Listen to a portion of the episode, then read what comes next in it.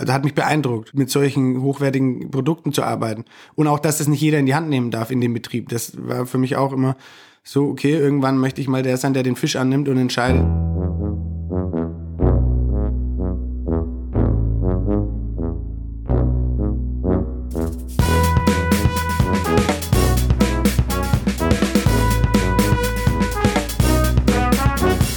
Ich hocke in Nürnberg im Weitewerk und mir gegenüber hockt Valentin Rottner, der ist Sternekoch. Hallo Valentin. Grüß Gott, Servus, schön, dass ihr da seid. Ist das, ist das eine sinnvolle Berufsbezeichnung, Sternekoch? Nein, ich denke, die sinnvollere Berufsbezeichnung ist Koch oder Hand, ja, Handwerker schon eher. Handwerker, dann würde ich es als Koch beschreiben und dann kann, geht es natürlich in viele Richtungen und dass dann da auch ein Sternekoch draus werden kann, das ist das eine, aber wir definieren uns schon hauptsächlich das Berufsbild, ähm, kommen wir übers Handwerk, würde ich sagen. Aber wenn es ein Handwerk ist, dann könnte ich das ja auch. Ja, ich sag mal so, Schreinern ist auch ein Handwerk, ich kann es auch nicht. Stimmt, ein Brett durchsägen kann ja jeder irgendwie. Ähm, wann hast du deinen Stern bekommen? Wir haben den Stern 2019 bekommen. Mhm in dem Jahr auch, wo wir das Weitwerk eröffnet haben, also diesen Bereich hier, das Sternressort heißt eben Weitwerk mit 20 Personen, 25 äh, Personen Kapazität, ist integriert in das Elternhaus Gasthaus Rottner. Mhm. Wir haben Hotel dabei, wir haben Biergarten dabei, einen sehr schönen rustikalen, was nichts mit Sterneküche zu tun hat, einfach nur lecker ist. Die Steintische draußen, die genau. ja. Wie ist das, wenn man so einen Stern bekommt? Ist das, also wie, wie ist das? Also, schon also du merkst ja nicht, wenn der Testesser da ist, das kriegst du ja nicht mit, oder? oder in der, krieg, in der, Re in der Regel nicht. Es gibt natürlich so ein paar Halunken, die immer mal wieder vorbeischauen, die kennt man dann. Mhm. Ähm, ähm, alle kennt man aber, denke ich, nicht. Und ich glaube, es wäre auch verwegen, sich auf diese zu konzentrieren oder sich darauf zu konzentrieren, irgendjemanden zu entlarven, sondern ich glaube, man kommt einfach durch stabile, gleichbleibende, kontinuierliche Arbeit ähm, dahin. Und wenn man das eben macht, das ganze Jahr über, dann kann das gut funktionieren. Wenn man wirklich nur auf zwei, drei Leute achtet, die dann kommen, das ist nicht Sinn und Zweck der Sache, weil wir wollen ja auch ähm, schön kochen und haben uns dabei was gedacht. Und das wollen wir nicht nur für die Herrschaften von irgendwelchen oder was heißt irgendwelchen, wäre jetzt auch ein bisschen betrieben. ähm, ähm, nicht eben für irgendwelche Zeitschriften kochen, nicht für irgendwelche Auszeichnungen, sondern wir wollen kochen für die Leute, die hier zu Gast sind. Und dann natürlich aber auch für den Betrieb geht es auch immer um Wirtschaftlichkeit. Ähm, und das ist uns in erster Linie wichtig. Würden die Tester vom Guide Michelin merken, dass sie aufgefallen sind, wenn du sie aus irgendeinem Grund besonders behandeln würdest? Ich denke schon. Ich denke, dass das auch, dass auch ähm, die ja auch nicht in, einmal im Jahr in ein Restaurant gehen, sondern öfters natürlich mit der Situation konfrontiert sind, dass sie eben zu zweit reservieren, angenommen und alleine kommen ähm, und einen Blog dabei haben mhm. und alles kommentieren und den Sommelier natürlich auch mehr löchern, als das der normale Gast oder der normal weinaffine Gast machen würde. Da spielt dann alles so ein bisschen zusammen. Also ich denke, es ist schon für die eine Normalität, dass sie dann auch mal ein bisschen ähm, wenn man es wenn man's dann merkt, dann, dann werden sie natürlich auch ein bisschen hofiert. Das ist keine Frage. Cooler Job eigentlich. ja, und, und was passiert dann? Also du kochst so vor dich hin und machst und tust tagelang, wochenlang mhm. äh, für immer unterschiedliches Publikum. Ja. Und klingelt dann das Telefon und jemand sagt hier äh, Auszeichnung? So ist es gewesen. Also bei uns im ersten Jahr ist es so gewesen ähm, dass wir wirklich, ja, wir wussten, dass ähm, wir natürlich Publikum haben, die, die das bewerten oder wir haben gemerkt, dass immer mal wieder jemand da ist und haben uns ehrlich gesagt auch schon natürlich Hoffnungen drauf gemacht, weil wir mhm. schon äh, gut 2019 das Restaurant aufgemacht. Wir hatten dann einen Plan, wo wir hinwollen, ähm, allein von der Kulinarik her ähm, und vom Küchenstil und ja, dann gibt man halt mit den Jungs und Mädels in der Küche so weit Gas, dass man da für sich selber das unterschreiben kann. Ziel war natürlich auch der Stern, muss man auch ganz ehrlich sagen. Mhm. Und wenn man das dann so verfolgt und kriegt dann natürlich im ersten Jahr den Anruf, dann ist das ja schon schon überragend für einen jungen Koch und auch für das junge Team, weil da steht natürlich immer Sternekoch Valentin Rottner oder Sternekoch so und so. Ähm, dahinter steht immer auch ein bockstarkes Team mit Spülern und sowas. Das muss alles funktionieren, weil wenn die Teller nicht sauber werden und ich auf dreckigen Tellern anrichte, dann bin ich schon raus aus dem Spiel. Mhm. Insofern hat es mich einfach auch gefreut, dass ich mit vielen langjährigen Mitarbeitern, die schon hier bei mir waren oder bei uns im Team, das eben ver verwirklichen konnte. Ne? Das war eine Party, die war brutal. Und ähm, alle, die mich kennen und die auch die Jungs in der Küche kennen, die wir mögen Partys sehr gerne. Und dann hast du einen Stern, dann hängt draußen dieses rote Schild dran. Ja. Also ich persönlich, also ich würde unter dem Druck zusammenbrechen, den Stern nächstes Jahr nicht mehr verli zu verlieren. Okay. Wie ist das bei euch? Hm, Also ich habe eigentlich überhaupt gar keinen, gar keinen Druck, weil wir eben so angefangen haben.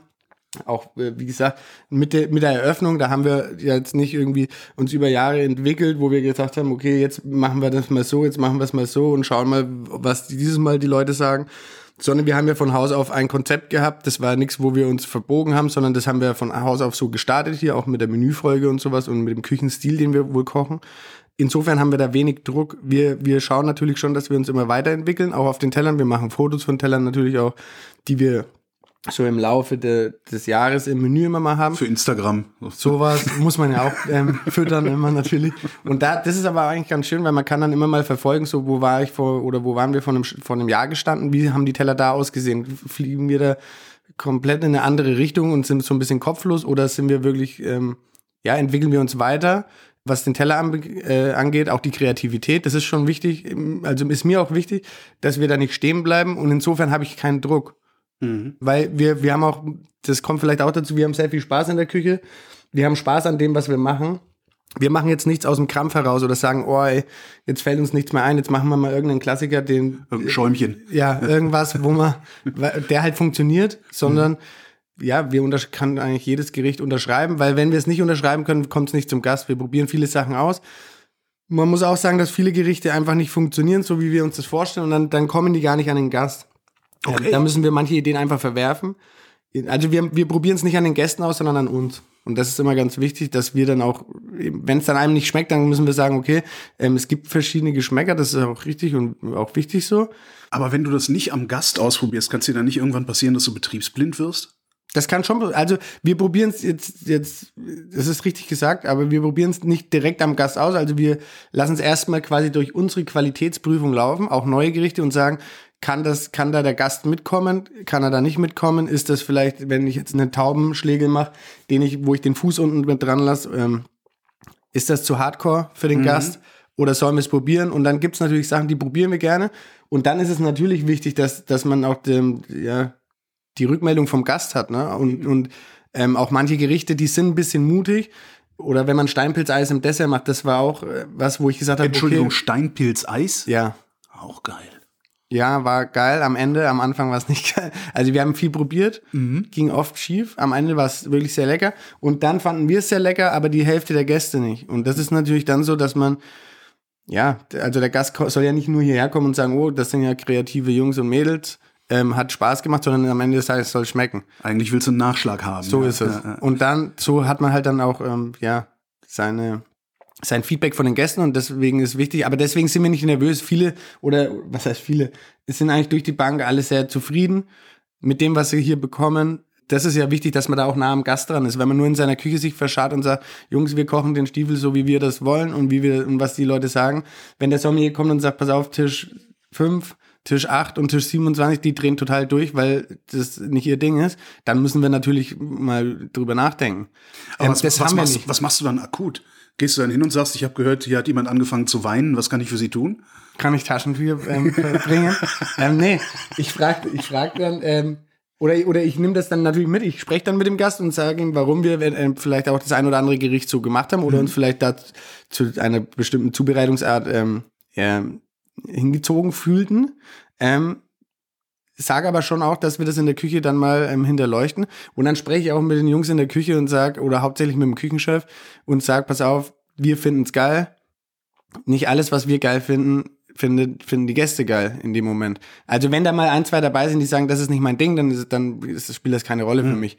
Wenn aber natürlich bei einem Gang äh, immer mal wieder die Leute sagen, pass auf, in ihrem sieben Gang war alles hervorragend, nur der eine Gang, das, da werden wir nicht mit warm. Und wenn das dann immer wieder passiert, dann müssen wir natürlich dran arbeiten und schauen, dass wir das abändern oder sagen, pass auf, wir haben es jetzt, das ist vielleicht auch manchmal so, dass man es unbedingt umsetzen will, weil man sich's eingeredet hat und findet es eine coole Kombination und auch kreativ und aber dann muss man einfach davon auch mal weg und sagen, pass auf, das hat jetzt hier in dem Moment nicht, nicht funktioniert. Und so entwickeln wir uns auch weiter. Dass wir auch sagen, also wir müssen mit den Gästen gehen natürlich.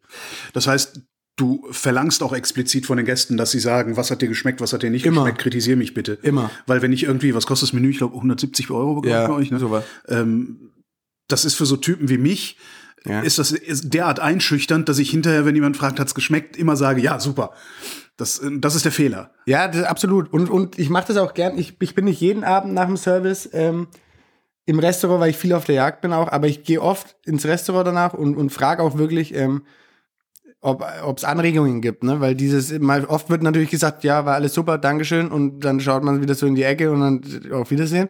Und äh, ich finde es auch wirklich wichtig, dass die Gäste auch wirklich dann die Chance nutzen, um zu sagen, pass auf, natürlich auch das Positive, so wie kommst du auf irgendwas, gibt es viele lustige Gespräche oder interessante Gespräche, wo man auch mal ein bisschen darüber quatschen kann, wie man auf irgendwas kommt oder sonst was. Genauso wichtig oder wenn noch, wenn nicht noch wichtiger, finde ich, dass das ähm, eben diese Anregungen, ne? Oder wenn sie sagen, pass auf, das Brot, wir waren schon dreimal da, das Brot war super, die letzten Male, heute war das gar nichts. Ähm, dann ist das so, weil wir Sauerteig selber, ähm, Brot selber backen und dann ist es auch wichtig für uns, dass wir mal, dass wir immer wieder ein Feedback haben, dass wir jeden Tag unsere Arbeit richtig machen und nicht ähm, eben irgendwann diese eine Selbstverständlichkeit oder so ein, so ein, was sagt man immer, so, so ein Standard reinbekommt. Das, ist eine dann, Routine, so eine Routine, das wird dann immer gefährlich. Ne? Deswegen ist auch äh, wirklich auch wichtig, dass die Gäste sich trauen zu sagen, was ihnen nicht gepasst hat. Finde ich auch wichtig bei einem Men- Menüpreis von 170 Euro ähm, mit einer Weinbegleitung, die auch noch ein bisschen Geld kostet. Hm. Das finde ich schon wichtig, eben wenn, wenn man sich jetzt, wenn man eine Freundin dabei hat, eine neue und will die ausführen und also alles Katastrophe, dann muss ich am Ende des Tages sagen, ihr habt's versaut. Du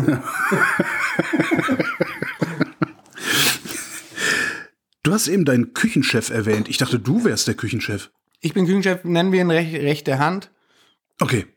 Ähm, ja, ich bin Küchenchef, ähm, Juniorchef von meinem Vater quasi und er ist der Küchenchef, ähm, eben auch fürs fürs à la carte und sowas, ähm, also die rechte Hand von mir und meinem Vater. Ah, verstehe. Okay. Das heißt, es gibt auch ein à la carte. Ich kann also auch hier bei- beim Rottner essen gehen, ohne äh, ein halbes Jahr im Voraus. Wie, wie, wie lange im Voraus muss ich reservieren? Im Moment natürlich durch die Corona-Situation ist das relativ kurzfristig möglich, muss man Okay. einfach so sagen. Ähm, es bietet sich aber an, eine, eineinhalb Wochen, zwei Wochen Naja, vorher. Also das, das macht Sinn. Aber es wäre jetzt übertrieben in der aktuellen Situation zu sagen, drei, drei Monate vorher. Ähm, Kriegst du den Laden denn dann voll genug, so dass es sich auch lohnt? Also wie viele Plätze musst du verkaufen, damit du wenigstens plus minus null rauskommst? also am besten wäre es natürlich, wenn wir den Laden immer richtig voll haben. Ja, keine Frage. Ähm, durch Corona ist es natürlich so gewesen, dass wir den Abstand, diese Abstandsnummer hier auch mit Mhm. ähm, umsetzen mussten. Da waren es dann 15 Gäste am Abend. Ja, ich würde sagen, auch bei 15 Gästen, da ist so, muss es, müssen es schon das sein. ist die Schmerzgrenze. Ja. Ähm, natürlich kommt es auch immer wieder vor, dass, dass wir heute Abend zum Beispiel einen Sechser storniert, wo man dann natürlich nur vier Leute hat. Am selben Tag ist immer schwierig für uns, aber generell ist 15 Leute ähm, sollte man schon haben. Was machst du bei Storno? Also ich habe jetzt mit, mit schon mehrfach Restaurants gesehen, die sagen, äh, wenn du äh, nur 24 Stunden vorher stornierst, zahlst du einen halben Menüpreis oder irgendwie sowas. Ähm, Finde ich generell keine schlechte Idee. ne? ja, ich denke drüber nach öfters mal und denke mir, wenn man, wenn ich mir jetzt für eine Band, die mir gut gefällt, ein Ticket kaufe Ja. und kann dann nicht hingehen, dann habe ich mein Ticket, dann kann ich das schauen, dass ich das Ticket verkaufe an irgendwelche Kumpels oder ins Netz stelle und sage, pass auf, ich kann nicht, ihr kriegt 10 Euro billiger als ich, dann habe ich noch, komme ich noch, bekomme ich noch mein Geld rein. Weswegen ich jetzt auch immer nicht kann. Schwierig finde ich es immer dann am selben Tag zu stornieren. Ja. Natürlich muss man dann auch schon ein bisschen Verständnis aufbringen für gerade diese Corona-Zeit. Da wird sich dann am, am Mittag getestet. Wenn man zu fünf, zu sechs essen geht, dann fällt die Hälfte aus. Dann will man natürlich auch nicht zu dritt kommen. Finde ich aber generell schwierig und glaube ich ist auch noch ein Thema, ähm, auch gerade bei uns, was in der Zukunft noch, ähm, also es ist gerade erst brandaktuell wegen heute eben, ähm, wird bei uns auch noch ähm, eine Lösung geben, die für beide Seiten fair sein muss. Mhm. Aber ist natürlich schwierig, wenn, ja, wenn man dann abends alles oder auf den Tag alles vorbereitet ähm, und abends kriegt man dann die Absagen. Das ist ja dann ähm, wirtschaftlich schwierig einfach, wenn man es so sagen kann. Weil am nächsten Tag kann ich das nicht meinen nächsten Sex wiedergeben, weil einfach manche Sachen dabei sind, die, die kann ich nur am Tag, wo ich sie vorbereite, ähm, verkaufen. Was machst du dann damit, wenn du sie nicht verkaufen Muss ich verwerfen oder wir, wir verkaufen es halt im à la carte. Mhm. Ähm, unter einem anderen Titel oder wie. Ah, das heißt, der, der Trick ist, ins à la carte Restaurant zu gehen und darauf zu warten, dass hier storniert wird, ja, damit ich das, das- geile Essen für ein kleines das Geld kriege. das wäre der Plan. Nur wie oft der funktioniert, kann ich nicht versprechen. Im Zweifelsfall sitze ich halt jeden Abend im Schweinsbraten, bis, für mich auch in Ordnung. bis die Tageskarte vorbeikommt. Ähm, jetzt könnte ich mir vorstellen, das wirtschaftliche Problem ist nicht so groß, weil im Zweifelsfall wird das weit weg querfinanziert durchs à la carte und durchs Hotel, oder? Weil es Ja. ein Familienbetrieb ist. Ja, man muss jetzt wirklich auch sagen, ähm, das hat sich jetzt natürlich alles ein bisschen verschoben durch die, ähm, wir haben ein Hotel, wir leben da auch viel von den Messegästen. Messe sind jetzt viele abgesagt worden, jetzt Ja. war mal wieder welche, aber es finanziert sich ähm, natürlich dadurch. Ähm, wir haben natürlich aber auch kalkuliert und der, der Menüpreis, ähm, wir haben da sehr feine Sachen drin, Produk Produkte, die wirklich sehr hochwertig sind. Und die berechnen wir natürlich dem Gast mit. Also das ist gar keine Frage. Wir sagen jetzt nicht, wir, komm, wir wollen einen fairen Preis machen damit wir das Sterne-Restaurant voll haben und müssen dann im Hotel halt mal richtig Gas geben oder im à la carte, dass wir irgendwie das wieder ausgleichen. So ist es nicht. Also die Sachen, die hier verkauft werden, die sind schon so kalkuliert, dass wir damit auch gut rauskommen, ne? Dass das für beide Seiten fair ist. Wenn ich jetzt natürlich einen Steinbutt geangelt haben will, dann kostet er einfach sein Geld und dann muss ich das dem Gast auch übertragen. Und der muss auch verstehen, und das ist auch ganz wichtig ähm, heutzutage, dass eine gewisse Qualität seinen Preis hat. Ne? Also wenn viele sprechen immer vom Bio und sowas und dann sind sie aber wieder am Jammern und sagen, ja, das kostet ja das Doppelte, dann darf ich aber nicht auf Facebook irgendwie meinen mein Larry raushängen lassen und sagen, Bio ist super und sonst was, aber es ist ja viel zu teuer und also wer einen Porsche fahren will, der muss einen Porsche bezahlen. Das ist ganz einfach so. Ne? Aber verstehen die Leute denn mittlerweile? Also ich habe so das Gefühl, dass über die letzten 10, 15 Jahre ein besseres Verständnis für äh, Lebensmittelpreise oder, oder Menüpreise eingezogen ist. Aber so richtig verstanden haben sie es nicht, oder? Ja, ich glaube, es ist Also- auch schwierig, immer von der Allgemeinheit zu sprechen, weil da gibt es wirklich welche, die, die beschäftigen sich damit, da gibt es welche, die sind sehr eingefahren auf irgendwas und es gibt welche, die, die sagen, die haben auch ihre eigene Meinung, erlassen sich aber natürlich, ähm, ja, die bleiben da an dem Thema dran und informieren sich. Und es ist deutlich besser geworden, muss ich auch sagen, so was ich vom Gefühl her. Ähm, aber es gibt natürlich noch diesen, diesen Teil der Leute, die ja resistent sind gegen sowas. Ne? Aber die haben wir auch meistens nicht hier im Restaurant, muss ich ehrlich sagen. Hast du mehr, weiß gar nicht, ob man das überhaupt so merken kann, aber hast du mehr von diesen, ich sag mal so, Sternefressern, die Hauptsache Sternerestaurants sammeln zum Essen gehen, oder hast du mehr Leute, die tatsächlich um des Essens willen? Ja, natürlich, natürlich viele, um, also die meisten um des Essen willen natürlich. Aber ähm, wir haben auch Gäste, die kommen jedes, jeden Menüwechsel, äh, gehen sehr viel in Sterne, Sterne-Restaurants essen und wollen sich das eben reinziehen. Und da ist eben auch nochmal ganz wichtig, dass dieser Stern nicht nur für sich, für einen persönlich heißt, so, oh, cool, hänge ich mir jetzt irgendwo vor die Tür und mache ein paar Fotos mit und, und in meinem Freundeskreis erzähle ich, ich bin der große Sternekoch. Ähm, sondern das geht einfach drum, auch ähm, durch so ein Traditionshaus, ähm, glaube ich, tragen wir auch einen großen pa äh, Teil dazu bei, ähm, die Leute auch hierher zu holen. Ähm, Weil es eben viele gibt, die sagen, die sind sehr, sehr ähm, restaurantaffin oder, oder ähm, äh, ja, Können nicht selber kochen. so. Und dann haben wir natürlich ein breites Angebot. Wir haben ein Sterne-Restaurant, wir haben einen Biergarten, der ist rustikal, wir haben à la carte. Also wir haben ein Hotel, man kann hier auch übernachten. Und das ist für einen Familienbetrieb natürlich schon wichtig, so eine Auszeichnung zu haben.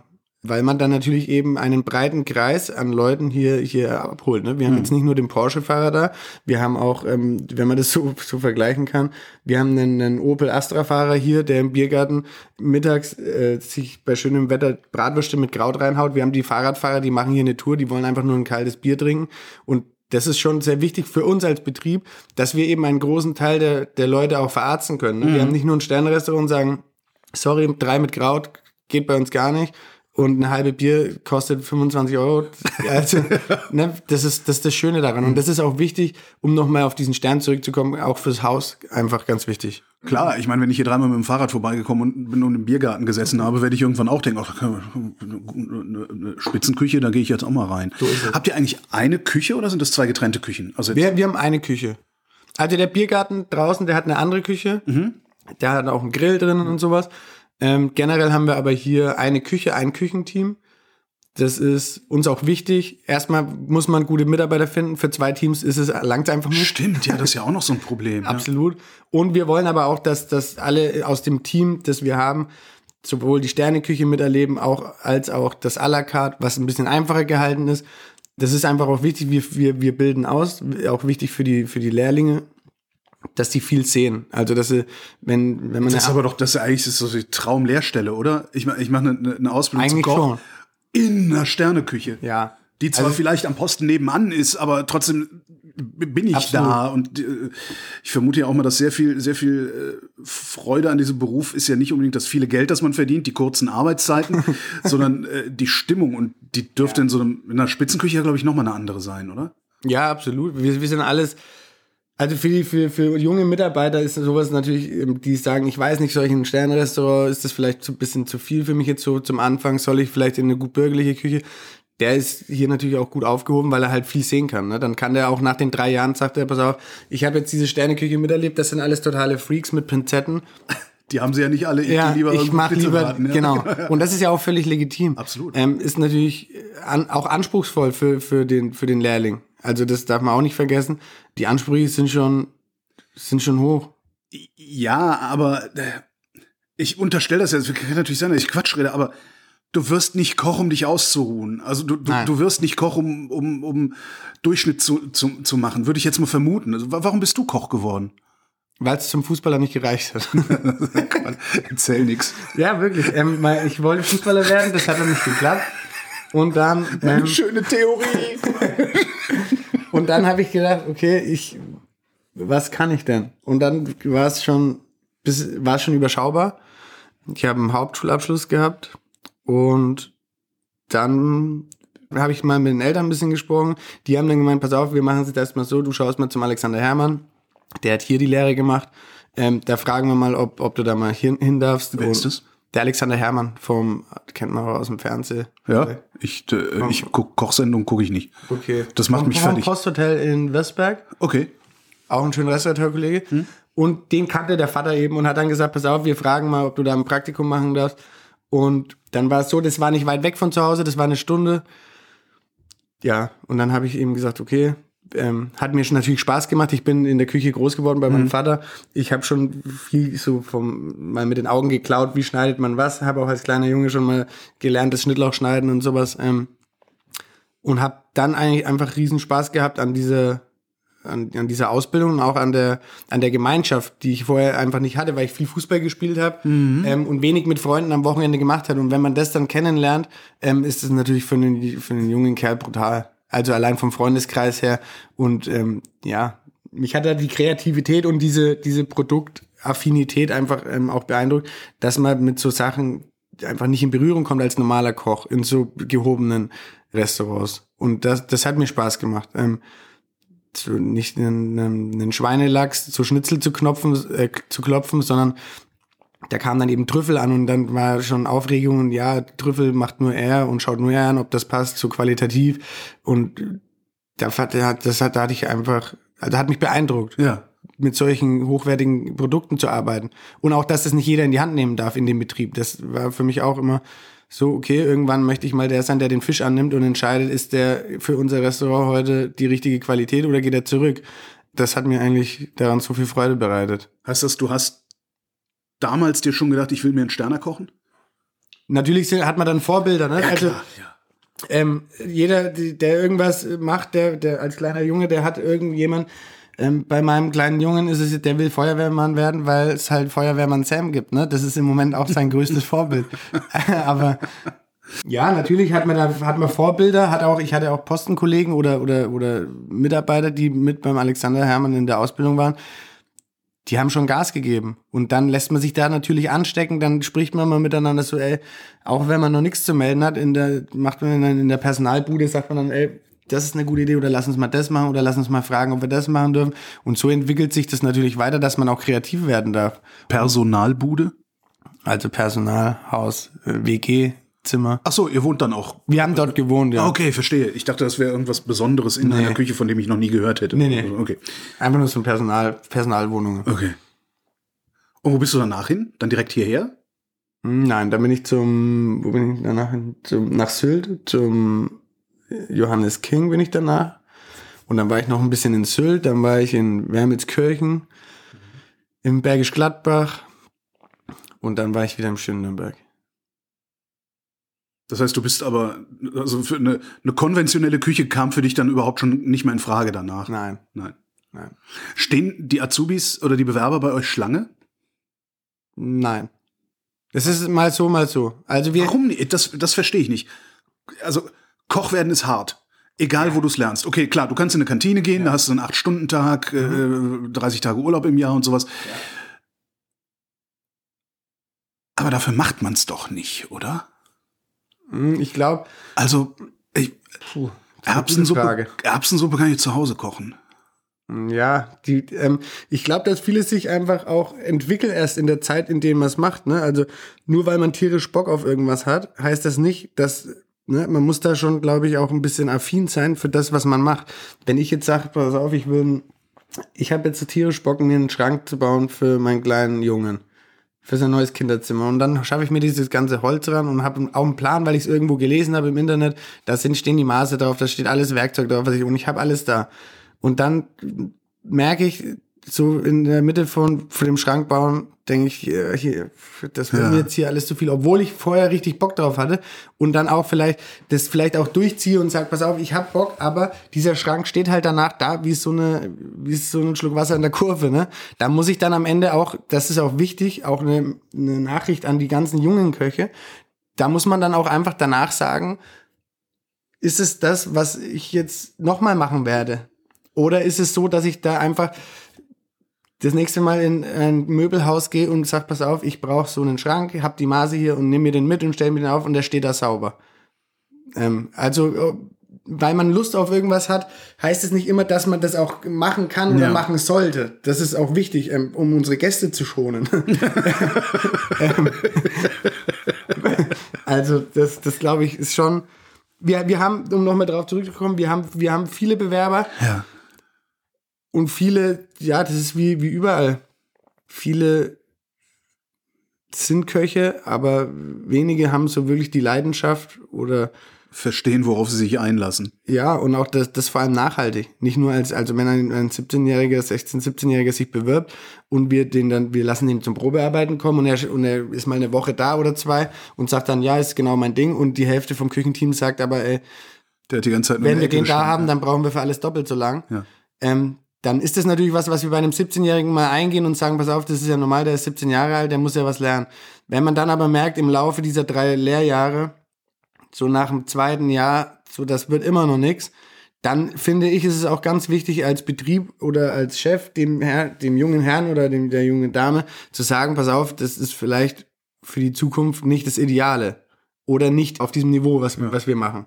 Das ist wichtig, auch diese Ehrlichkeit. Aber wir haben zum Glück viele, viele junge Leute, auch sehr viele engagierte junge Leute, die auch teilweise danach ihre Lehre noch mal ein, eineinhalb Jahre da sind, weil es ihnen gut gefällt. Und ja, also wir können uns jetzt nicht beklagen, aber der, der Fachkräftemangel, der ist natürlich in der Gastronomie schon zu merken. Also das ist auch kein Selbst in der Geheimnis. Spitzengastronomie. Absolut.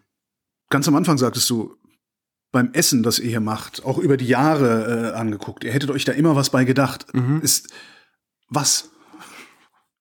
Ja, ich, ich wir, das ist eine schwierige Frage, oder das zu, zu genau zu erläutern oder zu erklären. Ähm, ich schaue immer, dass wir relativ fortschrittlich sind. Das heißt, dass ich, ja, dass wir mit irgendwelchen Pürees, die nicht nur ein normales Püree machen, sondern wir vorher noch mit dem Produkt, aus dem wir ein Püree machen, noch irgendwas machen. Dann, äh, Hast du mal ein Beispiel? dass man zum Beispiel den Topinambo vorher räuchert Ah, okay. Im Ganzen und dann erst ein Püree draus macht, um einfach ein, ein äh, ja, bisschen komplexeres Püree herzubekommen. Anst oder ein Kartoffel, nehmen wir ein Kartoffelpüree. Auch die Kartoffeln kann man vorher im Ofen ähm, garen in der Schale, dass die ganze Feuchtigkeit raus ist. Dann kann man sie räuchern und dann kann man ein Püree rausmachen. Schmeckt anders wie ein Püree, was ich im, wo ich die Kartoffeln in Wasser schmeiße, die stampfe. Also wir schauen, dass wir relativ oder dass wir immer mal wieder was was Neues, was was Anregendes auch für den Gast haben, ne? wenn der irgendwie ein Püree isst, was ein einfaches Püree ist, in seinen Augen natürlich, ähm, dass er sich denkt, boah, das, ich habe ja schon mal Kartoffelpüree gegessen, aber auch nicht immer gleich darauf kommt, was haben die damit gemacht. Das finde ich immer ganz wichtig, diesen Überraschungseffekt oder, oder diese Erwartungshaltung auch von dem Gast. Wenn der Kartoffel liest und Blutwurst oder sowas, dann denkt er sich, ja, boah, relativ, überschaubar. Wenn er Also das ihr dann auch eine von diesen Karten, äh, äh, Genau. nur äh, Butter, Mehl, Zucker steht und Genau. du nicht weißt, ob du einen Kuchen kriegst oder irgendwas völlig anderes. Genau so. okay, alles klar. gibt den, Das gibt, macht mich gibt, immer so ist, fertig. Ist natürlich auch super für den Koch, weil wenn irgendwas nicht hinhaut, dann er, kann, er noch was, kann er noch was raushauen. ja, das stimmt. Ja, wir schreiben die Karte so oder glaube ich machen viele auch so, um eben die Spannung hochzuhalten, dass der Gast nicht gleich weiß, pass auf, da steht Kartoffel, wenn da jetzt steht Bratkartoffeln, gut, dann sage ich, habe ich keinen Bock drauf. Also immer so ein, immer so ein, so ein ja, noch einen Twist sozusagen. Ja, dass man, dass man Frucht hat, dass man, was mir besonders wichtig ist hier im Waldwerk, dass ich, dass ich natürlich in der, in der Zeit, wo es Wild gibt, dass ich mit Wild Sachen mache, die eben selbst Jäger und wie meine Jagdfreunde und sowas ähm, auch sehr viel äh, ältere ähm, noch nie gegessen haben und, und auch sagen, viele sind ja so ein bisschen wild verbrannt und sagen, boah, Wild habe ich mal da und da gegessen, das ist mir, ja, das ist mir viel zu hart. Wild ist halt oft, wenn das, wenn das irgendwo.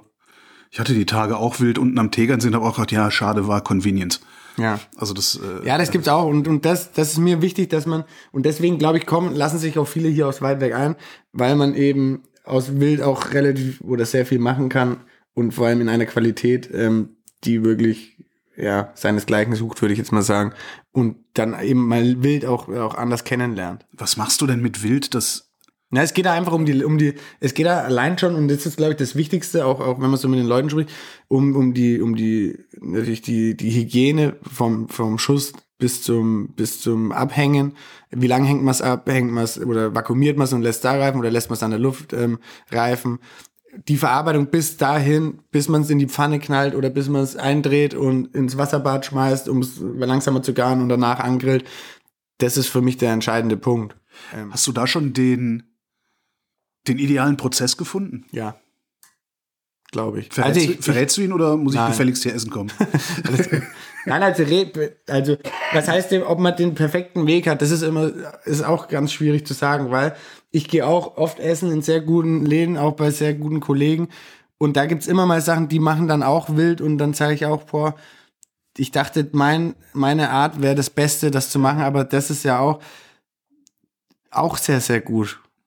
Und äh, also deswegen kann ich nicht sagen, was das Idealste ist. Für mich kann ich sagen, das Idealste ist, wenn man ein Reh erlegt, ähm, das natürlich sauber aufbricht, ähm, in der Decke sieben Tage ähm, hängen lässt und dann aus der Decke schlägt, also dann Aus der Decke schlägt. ja, das heißt also quasi die Haut runter. Ach so. Oder das Fell runter.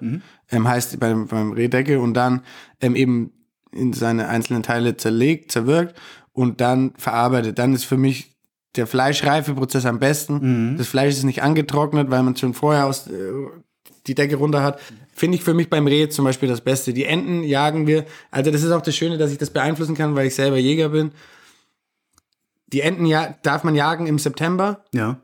Da haben die natürlich eine deutlich dünnere Fettschicht, als wenn ich sie im November, wo die, die Temperaturen noch deutlich kälter sind, die Omas viel mehr Brot noch äh, reingeschmissen haben in die Weiher, ähm, ist die Fettschicht natürlich im November deutlich dicker. Ja. Ähm, und wenn ich, das kann ich beeinflussen. Ich habe schon welche. Du, in, in, indem du im November wildern gehst? Oder wie, Nein, nein, okay. wildern gehe ich nicht. Ich hab, na, ach.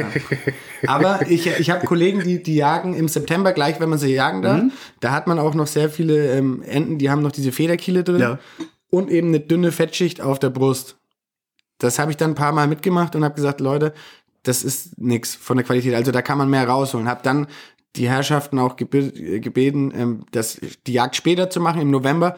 Und Also du darfst im November noch. Ich dachte, man dürfte Ja, ja, nur nein, im nein. September, also ab September. Ab September, okay, genau. verstehe. Jetzt und da gibt's natürlich viele Jäger, die sagen, alles klar, jetzt geht's richtig los.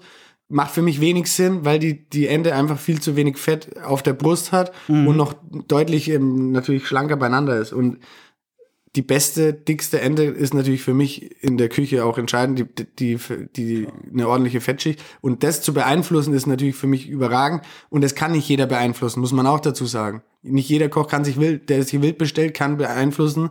Oder keiner, würde ich fast sagen, außer wenn er selber Jäger ist. Ich wollte gerade sagen, jeder, Wann, also der bestellt sich Wildenten vom Jäger, der kommt dann vorbei, sagt, jo, hier hast du deinen Wildenten. Der kann ihm aber nicht sagen, pass auf, du jagst aber im November. Dann sagt der Jäger zu ihm, pass auf, ich habe ja auch andere Sachen zu tun, als irgendwie mit dir Termine auszumachen, Ja, aber ich jagen gehe. der Koch kann ja dasselbe machen wie du, äh, einen Jagdschein. So ist es. Können Also mal- diszipliniert genug seid ihr alle, um einen Jagdschein zu machen. Also Ja. das sollte jetzt nicht das Problem sein. Nee, aber das, das ist das Schöne, ähm, dass ich den eben sowas mit beeinflussen Mhm. kann, gerade was, was das Wildthema angeht. Hast du den Jagdschein gemacht, um deine Küche versorgen zu können? Nein, Nee? ich habe den mit 15 Jahren gemacht. Oh. Da wusste ich noch nicht mal, dass ich Koch werde. Warum hast du mit 15 Jahren Jagdschein? Das Weil ist mein- sehr früh. Ja, weil mein Opa, den, den, ich war viel bei meinen Großeltern, weil meine Eltern natürlich hier das Geschäft haben. Äh, mein Opa war Jäger, hat mich da immer mit rausgenommen, hatte Jagdhunde und ich war da immer sehr begeistert, da irgendwas außen zu machen. Mal fernab von der Jagd. Als kleiner Junge war das Erlegen von Tieren jetzt nicht das, das Größte, ne? Ähm, aber ich war, bin natürlich damit in, in Verbindung gekommen und oder in Kontakt gekommen, schon relativ jung. Deswegen war es auch für mich nie irgendwie ein schwieriges Thema, äh, Leben zu nehmen von Wildtieren. Ne? Ähm, mir ging es da einfach darum, draußen zu sein, ähm, die Stimmungen außen, dann ähm, mit den Jagdhunden draußen rumzueiern, irgendwo am Weiher rumzueiern. Und dann habe ich, halt, ja, also war keine Frage, dass ich den Jagdschein mache. Und wie ist das jetzt? Gehst du jetzt nur jagen, um deine Küche zu versorgen? Nein. Oder also auch nicht? Nein. Ich gehe ja jagen, weil es eine Leidenschaft und eine Passion von mir ist. Und hat den schönen Nebeneffekt, dass ich natürlich das Wild, was ich selber erlege, ähm, mit in Betrieb bringen kann, ist natürlich eine feine Sache. Aber generell gehe ich nur jagen, ja, als Ausgleich, weil es mir Spaß macht, weil ich viele Jagdfreunde habe. Und eben ähm, zu entschleunigen auch draußen. Ne? Wenn ich da mal irgendwo sitze, meine Ruhe habe, dann bringt mir das äh, andere gehen Tennis spielen. Womit schießt man auf Enten? Schrot, Schrot. ja. Auf was für eine Distanz kannst du dir denn dann, also weil Schrot streut ja doch äh, ganz hässlich. Ähm, 25, 25 bis 35 Meter. Ist, Das sagt man so, laut den Lehrbüchern, ist der, ja, ist der Bereich, wo es Sinn macht zu schießen. Näher dran ist nix. Weil dann hast du zwei Enten hinterher.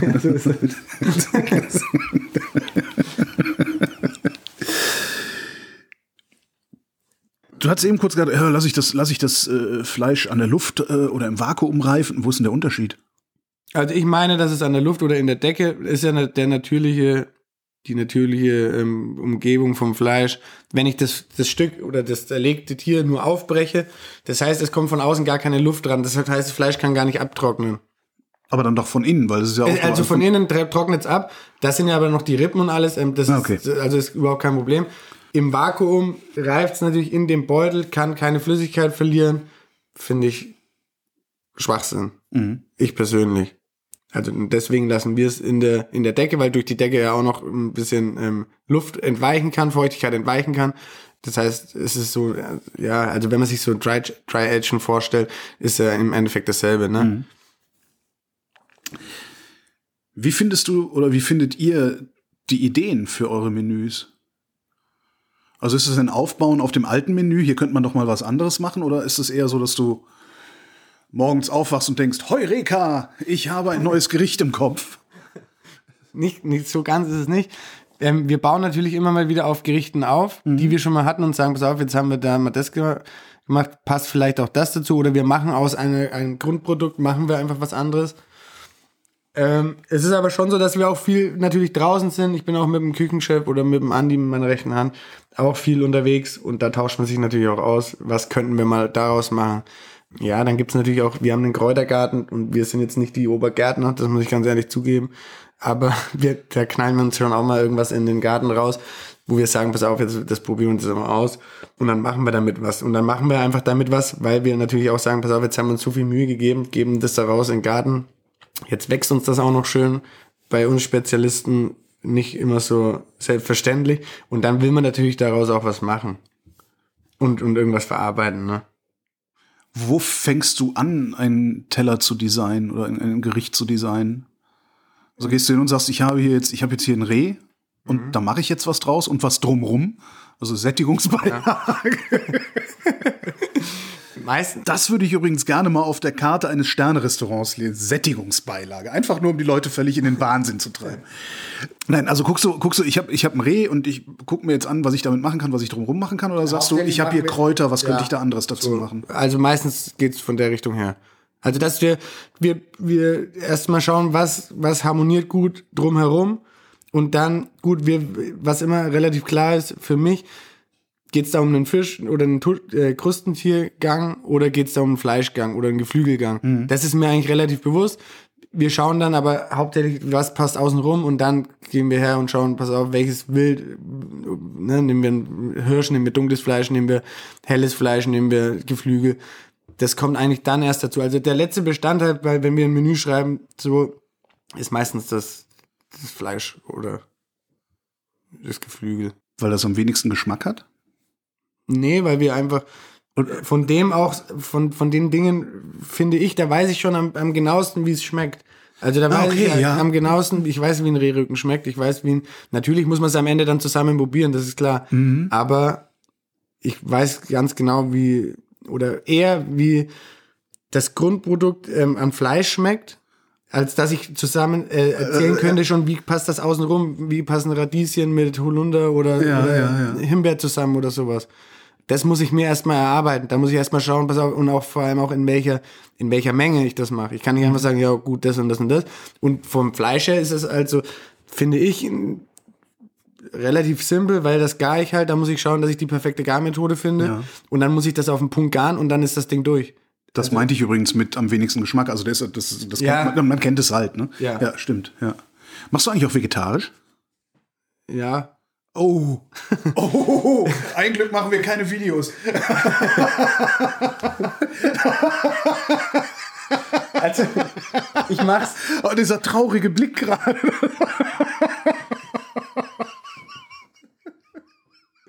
Ich mach's. Ab, also wir bieten sieben Gänge vegetarisch an. Generell mache ich auch mal, oder machen wir auch mal ein Gericht, ähm, das vegetarisch ist von Grund auf. Ist aber eher selten. Wir bieten aber wirklich ähm, sieben Gang vegetarisch an. Bitten bloß darum, und das möchte ich auf jedem Kanal, wo ich irgendwo zu hören bin, einfach sagen, dass man uns das am Tag vorher sagt oder bei der Reservierung angibt und nicht es kommen Leute, die sagen, ja, aber nee, Fleisch esse ich nicht. Und, und, und die Ja. sitzen dann hier und sagen das? Ja, und das ist natürlich für uns hier. Es ist in anderen Läden vielleicht äh, besser zu realisieren. Bei uns ist es wirklich kompliziert, weil ähm, es einfach auch sehr aufwendig ist. Und wenn wir Dann sagen, ja, dann geh nach nebenan ins à la carte, gibt's so Ja. Grasspatzen. würde aber ich das, gerne machen, aber ja, das ist ja, ja, das ist schwierig. Aber wir, wir bieten es an und ich mache das auch gerne und ich finde auch, die Vegetarier, das ist schön, wenn, wenn, wenn Leute natürlich, da geht es auch um die Massentierhaltung und weiß der Kuckuck. Ich finde das schön, wenn Leute bewusst Fleisch essen. Finde es nicht schlimm, wenn es einer nicht macht. Hab da gar nichts dagegen, aber ich finde es okay, wenn es jemand macht und sagt, pass auf, ich esse zweimal im Monat Fleisch und heute ist aber schon zweimal im Monat Fleisch gewesen. Ich möchte mir das gern reinziehen. Was natürlich auch so ist, es gibt viele, die essen Fleisch und wollen einfach mal sehen, was passiert, was passiert denn eigentlich in einem Sternenrestaurant vegetarisch? Ja. Und das finde ich teilweise auch sehr interessant. Teilweise sind die Menüs, die vegetarisch sind, deutlich interessanter als die, die mit Fleisch und Fisch sind. Weil man einfach ja deutlich mehr ähm, aus seinen Reserven kommen muss. Ne? Da fällt das Fleisch weg, da muss ich mir jetzt überlegen, okay, was mache ich, dass der, dass der, die Herrschaften da auch noch satt werden, ne? Und dass das auch ich für jetzt, die wo krieg ich Spaß jetzt ein Umami her. Wo ja, ja, also das ist, ist auch für uns Köche nicht immer einfach, muss ich auch sagen. Und deswegen kann ich das komplett nachvollziehen und finde es auch okay, wenn das bei Leuten ist. Fair finde ich immer, wenn das, wenn das halt vorher angesagt ist. Dann, weil dann, dann, dann wird's wirklich schwierig, wenn die Bude voll sitzt und es sind dann drei auf einmal das- Vegetarier, ähm, fünf haben irgendwie eine Allergie, dann wird's ganz wild. Ich kann mir, ehrlich gesagt, kann ich mir überhaupt nicht vorstellen, wie, wie man sich selbst in eine Situation bringen kann, in der man in so einem Restaurant wie hier einen Platz reserviert und dann sagt, ich esse das aber nicht. Das, Ja, das, das ich- kapiere ich nicht. ich ehrlich kapier's gesagt. auch nicht. Ist, ja. ist das, ist das ähm, ähm, wenn du sagst, eigentlich ist es, es ist auch spannend, äh, vegetarisch zu kochen, äh, auch für ein Sternrestaurant, kann ich so Leuten wieder eine Freude damit machen, indem ich früh genug sage, das will ich in vegetarisch haben, jetzt überrasch mich mal, Freundchen? Ja. Ja, mit Sicherheit. Und, und es geht einfach nur darum, auch um die. Es ist ja so, dass, dass der Preis ja auch immer noch gehoben ist. Ähm, der, der Preis ist ja. Ähm, man zahlt ein, ein gewisses Geld auch für das Siebengang vegetarisch und da finde ich, da ist es beiden gerecht, dem Koch und dem Gast, dass er vorher weiß, pass auf, ich kann dann hundertprozentig sagen, alles klar, da geben wir Vollgas für dich als Vegetarier und du brauchst dich dann nicht irgendwie da an dem Vierertisch dabei setzen und sagen, okay, jetzt esse ich so ein Risotto oder so diese stinknormalen Sachen, sondern ich krieg da halt was Hochwertiges und da fände ich es einfach nur fair von beiden Seiten oder von auch der Gastseite einfach ähm, einem die Chance zu geben das, und, und mit offenen Karten zu spielen und sagen, pass auf, nicht hups, ich bin jetzt auf einmal Vegeta- Vegetarier, fällt mir ein, sondern zu sagen, pass auf, ich freue mich auf den Abend, ich bin mit vier Leuten da oder mit, mit einem Vierertisch, die anderen drei essen normal. Ich würde gerne mitgehen, auch wenn das Restaurant weit weg heißt, was ja auch von dem, vom Jagen her und sowas kommt. Und dann, da finde ich es vor allem schwierig, die wissen ja, wo sie, wo sie hingehen. Der Name ja, Weidwerk, wir bieten natürlich ein vegetarisches Menü an. Es ist nun natürlich nicht so, dass wir da irgendwie fünf, am Abend fünf vegetarische Siebengang-Menüs vorbereitet in unseren Schubladen haben und dann sagen, ja, okay, wenn wir sie die Woche nicht brauchen, dann schmeißen wir es halt wieder weg. Und genau das ist das, wo, wo auch der Gast einfach mal hinkommen muss. Viele sind da schon, aber auch immer, also noch mehr, viel, viel mehr hinkommen muss, ist diese Wirtschaftlichkeit. Ne? Also man, man sagt ja, okay, ich gehe jetzt hier hin und äh, kann alles haben, was ich will. Und das ist nun mal nicht so. Mhm. Das muss man, muss man einfach mal auch, auch in die Köpfe der Leute reinbringen. Ne? Wir sind Sternrestaurant, wir, wir bieten gewisse, eine gewisse Dienstleistung an. Nur wenn ich irgendwo ins Kino gehe und jetzt da reinmarschiere und sag so, ich will jetzt James Bond anschauen, bitte in Kino 7, dann sagen die, du kannst nach Hause gehen. Ja. Schau mal ins Internet, wo da steht, um wie viel Uhr es losgeht und an welchem Tag. Und dann kostet das so und so viel und dann reservierst du deinen Platz und dann können wir drüber sprechen. Und das ist äh, teilweise schwierig. Mhm. Aber generell habe ich nichts gegen Vegetarier. denkst du, denkst du das denn mit? Also du, du, du designst einen Teller mhm. Äh, mit, mit Fleisch oder Fisch. Denkst du direkt eine vegetarische Alternative mit? Ja. Oder ist das dann immer nur die Notlösung, die du dann nee. überlegst, wenn es soweit ist? Also bei, ich sag mal, bei 80 Prozent wissen wir genau, was wir dann vegetarisch machen. Hm. Und die 20 Prozent, da sind wir auch kreativ oder sagen, pass auf, was können wir jetzt da machen, was gut ja, dazu Risotto. passt. Risotto. Wie oft wechselt ihr denn eigentlich die Karte? Also wie, wie oft wechselt das Menü? Ähm, alle vier bis sechs Wochen in den normalen Zeiten, Corona-Zeiten deutlich weniger, weil wir natürlich da auch überhaupt, äh, war einfach viel zu viel Variablen drin, dass wir nicht sagen konnten, okay, es geht ja auch immer ähm, darum, weil, wie lange bekommt man ein Produkt? Nicht bei allen Produkten, weil viele, mhm. die können wir die ganze, die ganze Zeit haben, aber es ist natürlich schon uns auch wichtig, dass wir bisschen regional arbeiten und da Gerade wenn man an Spargel denkt oder an Rhabarber hier bei uns oder sonst was oder Magnolienblüten, die an den Blättern, äh, an den Bäumen sind, die kann ich, die habe ich einfach nicht die ganze Zeit, außer ich fange jetzt das Fermentieren an und zauber das dann irgendwann auf die Karte, wenn es es gar nicht mehr gibt. Da bin ich jetzt aber vom Küchenstil nicht, ist nicht so mein Ding. Deswegen muss man auch immer schauen, wie lang, wenn ich, wenn wir uns jetzt was ausdenken, dann müssen wir auch schauen, wie lang ist das jetzt verfügbar für uns. Und das war, war in der Corona-Zeit natürlich komplett schwierig. Deswegen haben wir manche Sachen auch reingenommen, die es die ganze Zeit gab und manche Sachen mussten wir natürlich auch erst wegverkaufen. Ne? Aber ansonsten vier bis sechs Wochen, sowas schauen wir schon. Das heißt, wir, ich muss zehnmal im Jahr bei dir essen gehen, um. Das ist der Plan. Ne? ja. Was isst du denn eigentlich, wenn du was isst? Also, sag jetzt nicht Wurstsemmel, sag das nicht. Bitte nicht. Nein, aber tatsächlich Feschbar. Ich bin ein richtiger Feschbar-Fan, wenn man das so sagen kann. Ja. Feschbar Ultra. Also, ja, feiere ich eigentlich schon immer. Liegt auch an unserer Region hier wahrscheinlich. Ich bin hier groß geworden. Ich feiere, ich, ich feiere Schäuferle extrem ab. Also so die deftigen Sachen, da bin ich eigentlich. Wirtshausessen so. Oh, total. Also was ich an Wurst und Gurken und sowas wegfeschbe und Schwarzbrot, ist brutal auch, ist auch dem geschuldet, dass ich oft in der Nacht esse oder abends esse, wenn ich nach Hause komme. Da fange ich dann nicht mehr groß an zu kochen. Da mhm. hat man eine Brotzeit da und, weiß ich nicht, eine, Dose Wurst, macht die auf, knallt sich da ein bisschen Senf drauf, bisschen Gurke und dann ist das relativ schnell wieder abgehandelt, das Thema Hunger. Also, und vor allem ist es facettenreich, ne? Man hat Säure von der Gurke. Mhm. Ähm, man kann da relativ viel spielen, ne? Ein Oberster mit, mit Zwiebeln drauf und sowas, weiß ich nicht. Ich weiß, wenige Sachen, die so unkompliziert sind und so vielseitig. Also deswegen bin ich eigentlich ein sagen, wenn man so sagen kann. Hast du schon mal drüber nachgedacht, dann das zu dekonstruieren und in Nein. deine Küche zu. Nein! Nein. Doch, hast du, aber du, du, lehnst es ab. Ja, genau. so ist besser gesagt. Ja, es gibt ja auch die. Das, das war ja mal eine Zeit, da, hat, da haben wir alles, da haben wir alles, ja, Schäufele 2.0 und weiß ich nicht ich war da natürlich auch in manchen Küchenteams dabei, da wurde auch so, wurde da auch sowas gemacht. Ich finde die Berechtigung, natürlich ist es schön und lustig, mal irgendwie mhm. sowas, ja, aber ich bin generell, ich bin einfach kein Fan davon, weil ich finde, ein Schäufele, das braucht eine Kruste, das muss so am Knochen sein, da muss die Soße über die Hälfte vom Teller schwappen, da muss man, wenn man Kloß isst, die, ja, man braucht unbedingt eine Servette. Ich finde, sowas, das gehört zu diesem rustikalen Essen dazu. Und da möchte ich auch nichts dran verändern. Natürlich kann man das dann mal weiterdenken und hoch, aus hochwertigerem Schwein machen oder aus hochwertig exklusivem Schwein, schwäbisch-hellisches oder weiß der Geier was. Ich finde aber, diese rustikale Küche, die kommt auch irgendwo her und da bin ich auch daheim irgendwo. Also finde ich auch wichtig. Ja, die ist aus, ausentwickelt sozusagen. Ja. ne? ja, ja, ja. Und da, da will ich auch meine Finger von lassen. Also, ja, Bratwürste mit Kraut, weiß ich nicht, was, was ich, was soll ich damit machen? Das ist, also das, das ist, ja, ich mache es ja nur schlechter. Ja. Also, wenn was gut ist, finde ich, dann soll man da auch, oder finde ich persönlich, dann, das ist meine Meinung, dann lasse ich da die Finger davon, weil ich, ja, ich weiß, wie es richtig schmeckt und dann nee, ist mir zu viel Zauberei. So, eine Frage hätte ich noch. Mhm. Wie macht man Steinpilzeis? Ich glaube, also es gibt viele Wege, dahin zu kommen.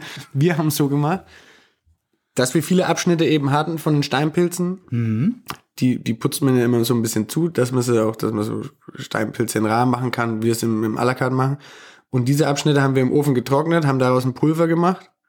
Also die dann ganz fein gemixt durch ein Sieb, dass man wirklich ganz feines Pulver hat. Und daraus haben wir dann also eine ganz normale Eismasse gemacht Mhm. und haben da dieses Ei, äh, Ei sag ich schon, ähm, Steinpilzpulver reingefeuert und dann haben wir es eingefroren, haben wir es wie ein Eis durchlaufen lassen. Am Anfang haben wir deutlich zu viel Steinpilz genommen und das war wirklich ekelhaft. Ja, das ist- muss man, also man kommt, das muss auch mit dem Kopf irgendwie, ne, man isst dann ein Eis und denkt sich, oh, schön süß oder sonst was und das war dann einfach nur Mhm. Hast aber so einen. Haufen Erde im, im, im Ja, genau. ne? Mhm. Das war, war wirklich, also das, da haben wir lange gebraucht, bis das funktioniert hat. Wir haben dann einfach dieses Pulver halt reduziert. Wir haben es, äh, ist aber aus der Not geboren, weil wir gesagt haben, ich kann natürlich auch meine ganzen Pilzabschnitte in die Soße schmeißen. Mir war das aber dann auch, auch irgendwo zu kostspielig, in jede Soße da irgendwie, weiß ich nicht, drei Kilo Steinpilze reinzuschmeißen, also die Abschnitte.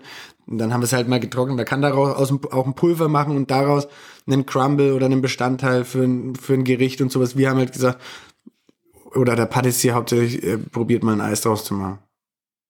Und da ist wirklich nur Steinpilz und Eis. Also Steinpilz, äh, was- Milch, Sahne, Wasser, äh, was Genau, muss man so. Milch, Sahne, Ei. Also, also noch nicht mal Vanille oder sonst irgendwie Nee, was. haben wir alles rausgelassen. Wie habt ihr denn die Süße da reingekriegt? Mit Zucker dann noch Zucker, zusätzlich? Okay. also Zucker, also Zucker ist noch drin. Okay. Ja, ja. Zucker, Ei, Milch, Sahne. Und wir haben da aber wirklich auch nichts reingemacht, um wirklich auch das, den Steinpilz da im, ne, das war da der Protagonist quasi von dem Eis. Wenn wir hätten jetzt, ich bin auch kein Freund von mit zu vielen Gewürzen und sowas, da gibt's andere, die können das auch sehr gut. Kann auch sein, dass ich es nicht gern mache, weil ich, weil ich da nicht so affin bin. Ähm, ich möchte immer gern, dass ein, eine Sache ne, nach dieser Sache schmeckt Ja. und nicht ähm, noch irgendwie gestört werden von oder gestört. Natürlich harmoniert es auch oft. Also viele werden jetzt sagen, wahnsinniger kannst ja, ne? aber für mich ist es so, ich möchte, dass dieses Produkt, wenn ich ein Karottenpüree habe, dann möchte ich, dass das nach richtig Hardcore Karotte schmeckt und nicht noch nach Orange oder Nelke oder sowas. Ne? Du kannst halt zum Inder gehen, wenn du das. Ja, also das ist nicht mein Ding. Aber äh, das ist so jetzt auch, andere machen das sehr gut auch. Beim Steinpilzeis, was stand da auf der Karte? Äh, stand St- Steinpilz, Zucker, Nee, Sahne? da stand Steinpilz, das haben wir mit einer Feige gemacht, mit einer karamellisierten Feige ähm, und einer rohen Feige. Also es stand, ich muss nachdenken, es stand, ja genau, es stand ähm, Steinpilz, Feige und Essig. Steinpilzfeige Essig als Dessert. Ja. ja. War gewagt, ja. Gefällt mir. Valentin Rottner, vielen Dank. Gerne. Ich habe zu danken.